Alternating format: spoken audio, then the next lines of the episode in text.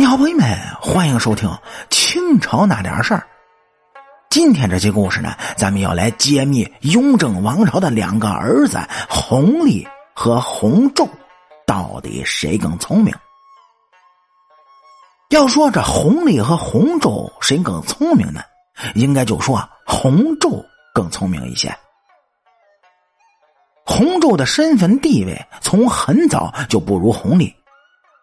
您各位要知道，在封建社会的皇子，那可都是太子的有力竞争者。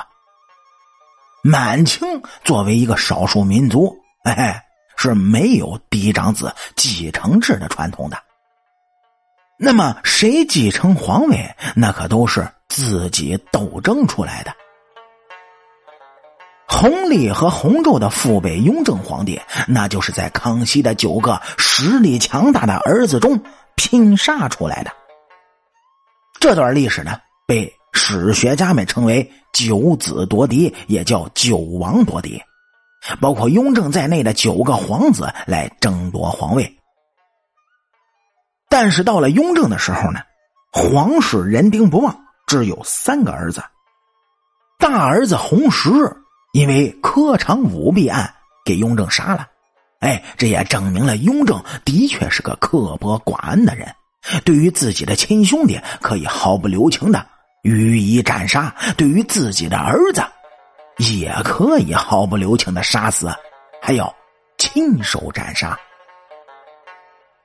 二儿子、三儿子先后夭折，四儿子是弘历，但是由于前面两个早早的就夭折了，所以弘历就成为了二儿子。雍正的第五个儿子呢是弘昼。由于康熙皇帝在雍正的王府里见到弘历的时候非常喜欢，就把弘历带到身边去教养，亲自的教弘历写字画画，而且呢还有一段主孙两个亲密无间、共享天伦之乐的故事。乾隆受宠对于雍正夺嫡呢是有利的。所以，雍正继位之后啊，把弘历就视为了自己的接班人，而且是加强培养。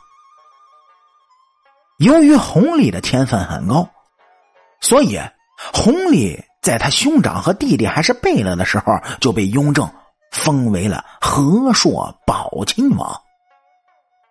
通过这个举动，皇帝身边的人都知道，雍正皇帝对弘历是倍加的宠爱。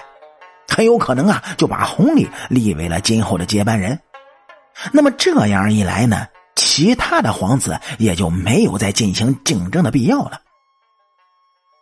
但是啊，还要继续活下去，那就要有点智慧了，否则呢，很可能在波诡云谲的宫廷斗争中丢掉性命。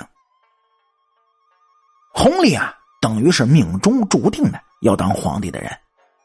所以，只要是不犯颠覆性的错误，那就没事就可以无灾无难，哎，做到皇帝。所以这时候，弘历要做的就是严格要求自己，不贪、不沾、不结党、不营私，那就可以了。但是弘昼所处的环境则完全的不同。身为皇帝的亲兄弟。他们的地位十分尊贵，但是也十分的危险。古人不是常说吗？“伴君如伴虎。”不光是说那些大臣的，当然还包括这些亲王贵胄的。所以洪昼就把自己打扮成一个疯疯癫癫的人。但是这个疯癫呢是有分寸和清晰的范围的。在政治上呢，这个人很清醒，绝对不会做。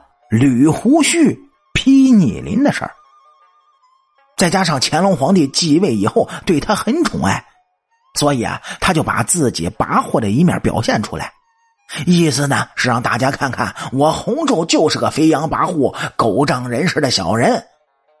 这实际上呢是自毁形象，让乾隆皇帝放心。说有一次在朝堂之上呢，洪昼。就和被封为一等功的军机大臣纳钦为了一点小事发生了争执，结果就在朝堂之上，乾隆皇帝的面前殴打了纳钦。这乾隆皇帝目睹的整个过程，是既没有阻止，也没有责怪洪州。这就是一个清晰的信号：我洪州不打算争皇位，所以我不在乎形象，只要自己心情舒畅，那就好了。给所有人一个没有心机、心无城府的印象。乾隆皇帝为什么不阻止、不制止？因为他明白，这是自己的弟弟想要为自己。表忠心。说除此之外呢，洪州还经常干一些不合常理的事儿。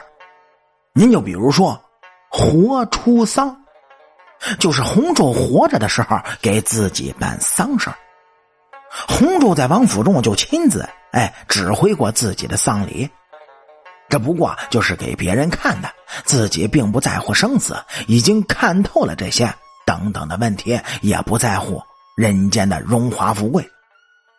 这就是他自保的计策。